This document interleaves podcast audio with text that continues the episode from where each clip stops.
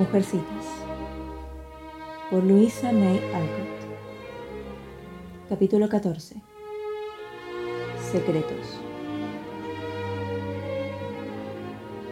Joe estaba muy ocupada en la guardilla porque los días de octubre empezaban a enfriarse y las tardes eran cortas.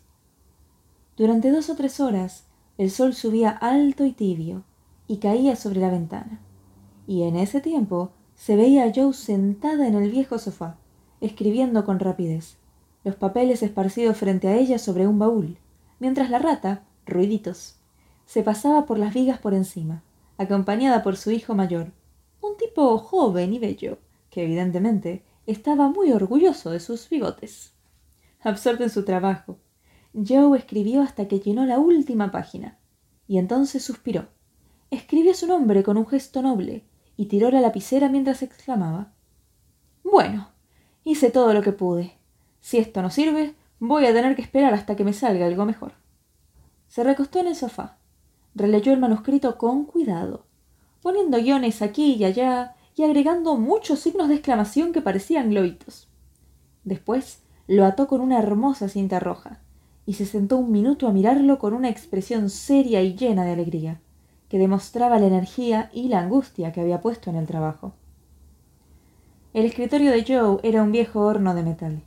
En ese mueble tenía sus papeles y algunos libros, bien a salvo de ruiditos, que también tenía su vena literaria y le gustaba transformar los libros que encontraba en biblioteca circulante mediante el fácil mecanismo de comerles las hojas. Joe sacó otro manuscrito del receptáculo de metal, se puso los dos en los bolsillos y se deslizó despacio por las escaleras, dejando a sus amigos a cargo de morder los lápices y probar la tinta. Se puso el sombrero y el abrigo con el menor ruido posible. Se asomó a la ventana trasera y salió al tejado de un Porsche bajo. Se deslizó hasta el pasto y dio una vuelta hacia el camino.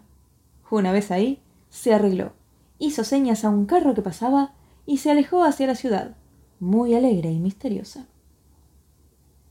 Si alguien lo hubiera estado mirando, habría pensado que se movía de una forma muy rara porque cuando empezó a caminar lo hacía a mucha velocidad, hasta que llegó a la puerta de cierto número en cierta calle muy comercial. Una vez encontró el lugar, lo cual le costó bastante, cruzó el umbral, miró hacia las escaleras sucias, y después de quedarse ahí de pie durante un minuto, paralizada, volvió a salir a la calle a la carrera, y se alejó con la misma rapidez con que había venido. Esa maniobra se repitió varias veces, para gran diversión de un joven caballero de ojos negros que espiaba por una ventana del edificio del frente. Cuando volvió por tercera vez, Joe se sacudió, se metió el sombrero bien sobre los ojos y subió las escaleras con la cara de quien está a punto de hacerse sacar todos los dientes. Había un cartel de dentista, entre otros muchos en la entrada.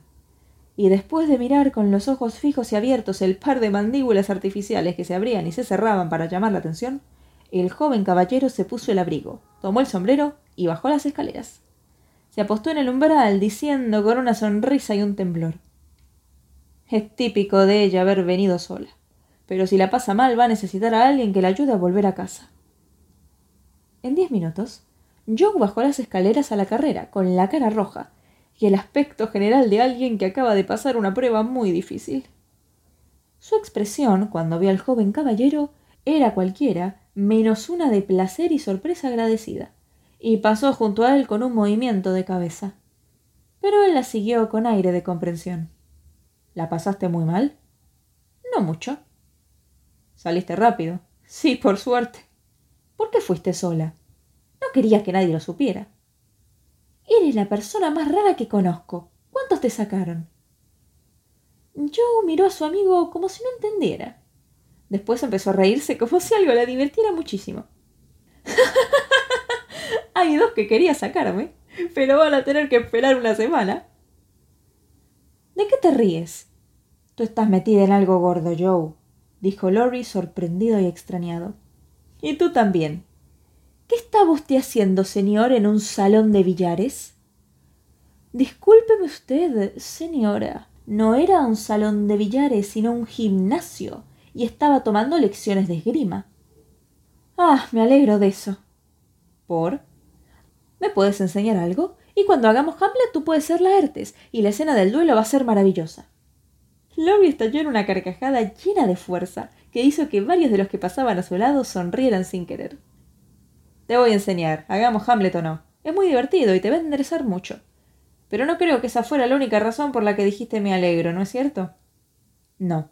Me alegré de que no estuvieras en el salón, porque espero que no vayas nunca a esos lugares. ¿Vas? No mucho. Ojalá no fueras nunca. No son malos lugares, Joe. Tengo billar en casa, pero no es divertido a menos de que haya buenos jugadores. Y como me gusta mucho, a veces juego con Ned o alguno de los chicos. Ah, lo lamento. Porque te va a gustar más y más, y vas a perder tiempo y dinero, y te vas a poner igual que esos chicos horribles. Yo espero que siga siendo respetable y una satisfacción para tus amigas, dijo Joe meneando la cabeza. ¿Qué? ¿Acaso no se puede uno divertir de tanto en tanto sin perder la respetabilidad? dijo Lorio un poco enojado. Depende de cómo y dónde se divierta. No me gusta Ned y su grupo y espero que no te veas mucho con ellos. Mamá no nos deja invitarlos a casa, aunque Ned siempre quiere venir. Y si te pones como él, no va a querer que juguemos juntos como hacemos ahora. ¿En serio? preguntó Lori asustado. Sí. Odia a los jóvenes que están así, a la moda, y nos tendrían cerradas como bandoleras antes que dejar que nos viéramos con ellos. Bueno, no hace falta que lo haga todavía. No estoy de moda y no quiero estarlo, pero de vez en cuando me gusta divertirme sin hacer nada malo. Por supuesto, a todo el mundo le gusta, pero no te vuelvas demasiado loco o salvaje, por favor. No quiero que se acaben los buenos tiempos. Voy a ser un santo. Un santo de doble destilación, te lo aseguro. No aguanto a los santos. Me basta con que seas un chico honesto, simple y respetable. Si eres así, nunca voy a dejar de ser tu amiga. No tienes idea de lo que yo sería capaz de hacer si actuaras como el hijo de los King. Tenía mucho dinero, pero no sabía gastarlo. Y se puso borracho, y se hizo jugador, y se escapó, y olvidó el apellido de su padre, y todo fue espantoso, espantoso. ¿Crees que yo estoy por hacer eso? Muchas gracias, Joe.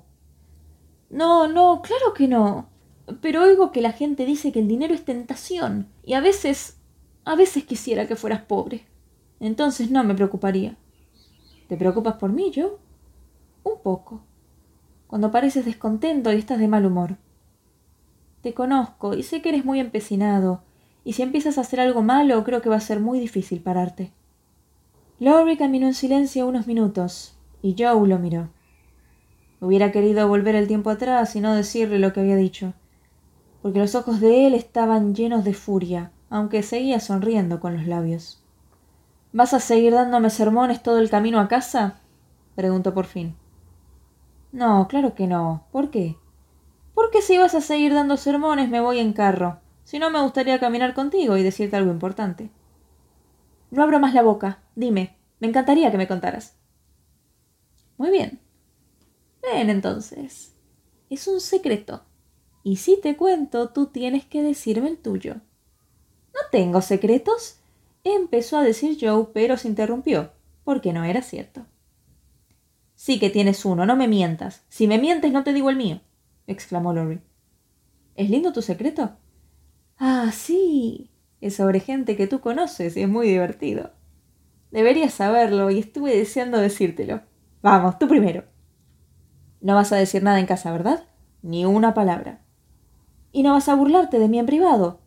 Yo nunca me burlo. Sí que te burlas. Tú consigues lo que quieres de la gente siempre. No sé cómo lo haces, pero eres un manipulador de alma. Mm, gracias. Bueno, dejé dos cuentos a un hombre de un diario. Y él me dijo que me contesta la semana que viene. Susurró Joe en el oído de su confidente. ¡Hurra por la señorita March! ¡Celebrada y famosa autora estadounidense! exclamó Lowry y alojó el sombrero y lo volvió a tomar en el aire para delicia de dos patos, cuatro gatos, cinco gallinas y media docena de chicos irlandeses, porque ahora estaban fuera de la ciudad. Shh. No creo que pase nada. Pero no podía quedarme quieta. Tenía que intentar y no dije nada porque no quiero que nadie se sienta desilusionado. Basta conmigo. Seguro que va a pasar algo. Hey, Joe, tus cuentos son palabras de Shakespeare comparadas con la basura que se publica todos los días. ¿No sería divertido verlas en letras de molde? ¡Hey! ¿No nos vamos a sentir orgullosos de nuestra autora si le dicen que sí? Los ojos de Joe brillaban, porque siempre es hermoso que alguien cree en uno. Y la alabanza de un amigo es siempre más dulce que media docena de aceptaciones de diarios. ¿Y tu secreto, Lori? Sé justo, Teddy, porque si no me lo dices no te voy a creer nunca más dijo ella, tratando de acallar las esperanzas brillantes que ardían en ella, cuando alguien le decía cosas como esas. Tal vez me meta en un buen lío por decírtelo, pero no prometí no hacerlo, así que lo voy a hacer porque no me voy a sentir tranquilo hasta que te diga la novedad. sé dónde está el guante de Meg. Eso es todo, dijo Joe desilusionada, mientras Lori asentía y la miraba con un guiño y la cara llena de una comprensión misteriosa. Es bastante por ahora, y tú vas a estar de acuerdo cuando te lo diga. Dime entonces. Lori se inclinó y susurró tres palabras en el oído de Joe. Las palabras produjeron un cambio cómico en ella. Se puso de pie y lo miró durante un momento, sorprendida y también disgustada. Después siguió caminando adelante mientras decía ¿Cómo lo sabes? Lo vi. ¿Dónde? En el bolsillo. ¿Todo el tiempo? Sí. ¿No es romántico? No. Es espantoso. ¿No te gusta? Claro que no. Es ridículo. No hay que permitirlo. ¡Qué horror! ¿Qué va a decir Meg? Recuerda que no ibas a decirle a nadie. No te prometí nada. Lo di por sobreentendido y tú lo sabes. Confío en ti. Bueno, no se lo voy a decir. Por ahora. Pero estoy asqueada y ojalá no me lo hubieras dicho. Creí que te gustaría. ¿La idea de que alguien venga a llevarse a Meg? No, gracias. Ya te va a buscar cuando te busquen a ti. Ah, me gustaría que alguien lo intentara, exclamó Joe con ferocidad. A mí también, rió Lori divertido con la idea. No creo que yo sea una persona de secretos. Me siento mal desde que me lo contaste, dijo Joe sin agradecimiento. Hagamos una carrera cuesta abajo. Te vas a sentir mejor propuso Lori. No había nadie en los alrededores. El camino bajaba con suavidad, invitante y dulce frente a ellos. Y finalmente, Joe cedió a la tentación y se alejó corriendo. Perdió el sombrero y el broche en el camino, y esparció los invisibles que llevaba en la cabeza a su alrededor. Lori llegó primero, y quedó satisfecho con el tratamiento, porque su Atalanta llegó jadeando con el cabello al viento, los ojos brillantes, las mejillas rojas y ninguna señal de satisfacción en la cara. Ojalá fuera un caballo. Podría correr y correr durante horas en este aire espléndido y no me quedaría sin aliento. Fue maravilloso, aunque no te imaginas lo cansada que estoy. Por favor, búscame las cosas. Sé bueno, dijo Joe, y se dejó caer bajo un arce, que estaba dedicado a pintar de rojo la ribera con sus hojas.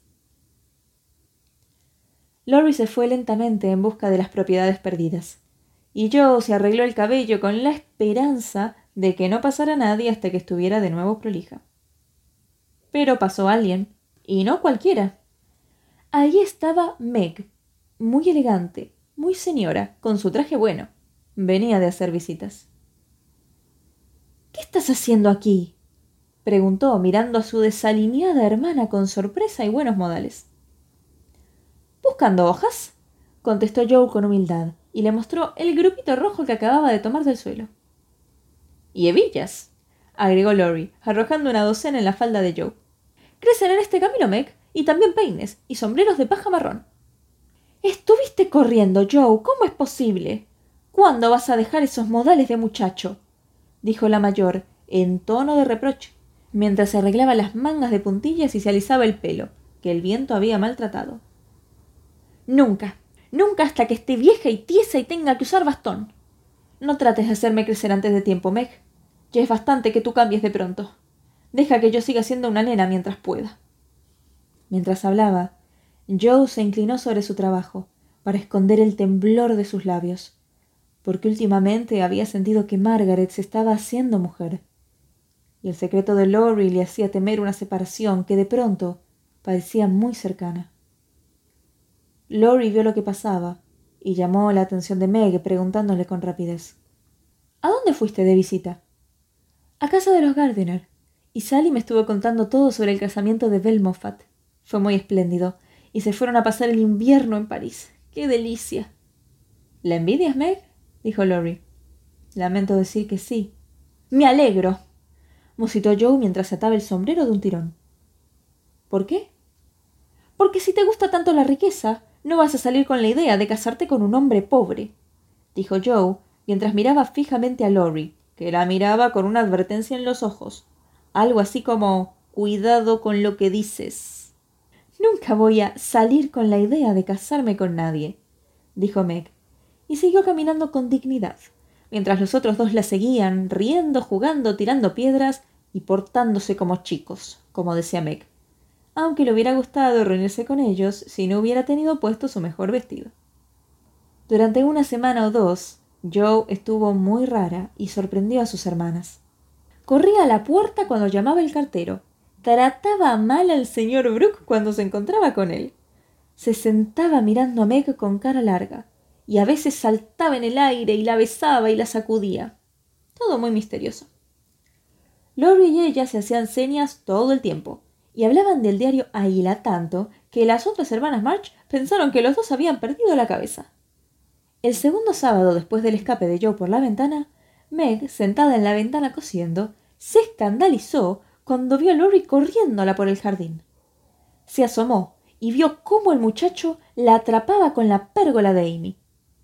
Meg no vio lo que pasaba dentro, pero oyó chillidos de risa, seguido por murmullos de voces y un gran ruido de hojas de diarios. ¿Qué vamos a hacer con esta chica? Nunca se va a portar como una dama, suspiró Meg mirando la carrera con cara de desaprobación. Espero que no lo haga. Es muy divertida y la amo así como es, dijo Beth, que nunca había dejado traslucir que le dolía que Joe tuviera secretos con alguien que no fuera ella. Es muy cansador y terrible, pero nunca la vamos a hacer comme la faux, agregó Amy, que estaba sentada haciendo puntillas para ella con los bucles atados, detalle que le hacía parecer muy elegante y muy crecida. En unos minutos, Joe llegó saltando y se dejó caer en el sofá. Fingió leer. ¿Hay algo lindo ahí? preguntó Meg en tono condescendiente. No, no. Una historia, un cuentito. No me parece muy buena, dijo Joe sin mostrar el nombre que aparecía en el diario. Será mejor que lo leas en voz alta, así nos divertimos un rato, dijo Amy en tono adulto. ¿Cuál es el nombre? inquirió Beth, preguntándose la razón por la que Joe mantenía la cara detrás del diario. Los pintores rivales. Suena lindo. Léenos, dijo Meg. Con un chasquido y una respiración honda, Joe empezó a leer en voz alta. Las chicas escucharon con atención, porque el cuento era romántico y algo patético, y casi todos los personajes morían al final. Me gusta eso del cuadro, observó Amy cuando Joe hizo una pausa. Prefiero la parte de amor, Viola y Ángelo son dos de nuestros nombres preferidos. Qué casualidad, ¿no les parece? dijo Meg secándose los ojos porque la parte de amor era trágica. ¿Quién lo escribió? dijo Bev, que había visto una imagen fugaz en la cara de Joe. La lectora se sentó derecha, arrojó el diario a un costado, miró con cara muy extraña y roja, y dijo con una mezcla de solemnidad y excitación, en voz muy baja la hermana de todas ustedes. ¿Tú? exclamó Meg dejando caer el trabajo. Excelente, dijo Amy con tono crítico y serio. Lo sabía, lo sabía. A mí yo estoy tan orgullosa de ti. Y Beth corrió a abrazar a su hermana por su espléndido triunfo. Qué contentas estaban, sí. Y Meg no podía creerlo hasta que vio las palabras señorita Josephine March escritas en el diario. Y Amy criticó las partes relacionadas con la pintura y ofreció ideas para una continuación que desgraciadamente no se podía llevar a cabo porque el héroe y la heroína estaban muertos. Y Beth se excitó y cantó y saltó de alegría. Y Hannah entró y dijo en voz bien alta Vaya, vaya, yo nunca habría creído. sorprendida por lo que puede hacer Joe. Y la señora March se llenó de orgullo cuando lo supo y Joe reía con lágrimas en los ojos cuando decía que se sentía como un pavo real. Y el águila sacundió las alas en triunfo sobre la casa de los March mientras el diario pasaba de mano en mano. Cuéntanos, ¿cómo pasó? ¿Cuánto te pagaron? ¿Qué diría papá? Por eso se reía Lori. Eso dijo la familia, todo al mismo tiempo, reunida alrededor de Joe, porque esas personas afectuosas hacían siempre un festival de todas las alegrías del hogar, aunque fueran pequeñas. Dejen de charlar, chicas, y les cuento todo, dijo Joe, preguntándose si la señorita Burney se sentía tan bien con respecto a su Evelina como ella con respecto a los pintores rivales, y les contó su aventura. Al final agregó. Y cuando fui a ver qué había pasado, el hombre dijo que le gustaban los dos, pero no pagaba a los principiantes, solo los publicaba para que la gente los conociera. Era una buena práctica, dijo, y cuando los principiantes mejoraban les pagaba. Así que le di los dos cuentos, y hoy me mandaron este. Y Lori me atrapó y quiso verlo, así que se lo dejé, y dijo que era bueno, y pienso escribir más, y me va a pagar el próximo, y estoy tan, tan contenta. Alguna vez voy a poder mantenerme sola y ayudar a las chicas. Joe se quedó sin aliento y se envolvió la cabeza en el diario, y manchó su cuento con algunas lágrimas, porque ser independiente y ganar el aprecio y el elogio de los que la querían eran los deseos más intensos de su corazón, y ese parecía el primer paso hacia ellos. ¿Qué les ha parecido? Recuerden que pueden escribirme sus opiniones y sugerencias a castellanoaudiolibros.com. Un saludo y hasta la próxima historia.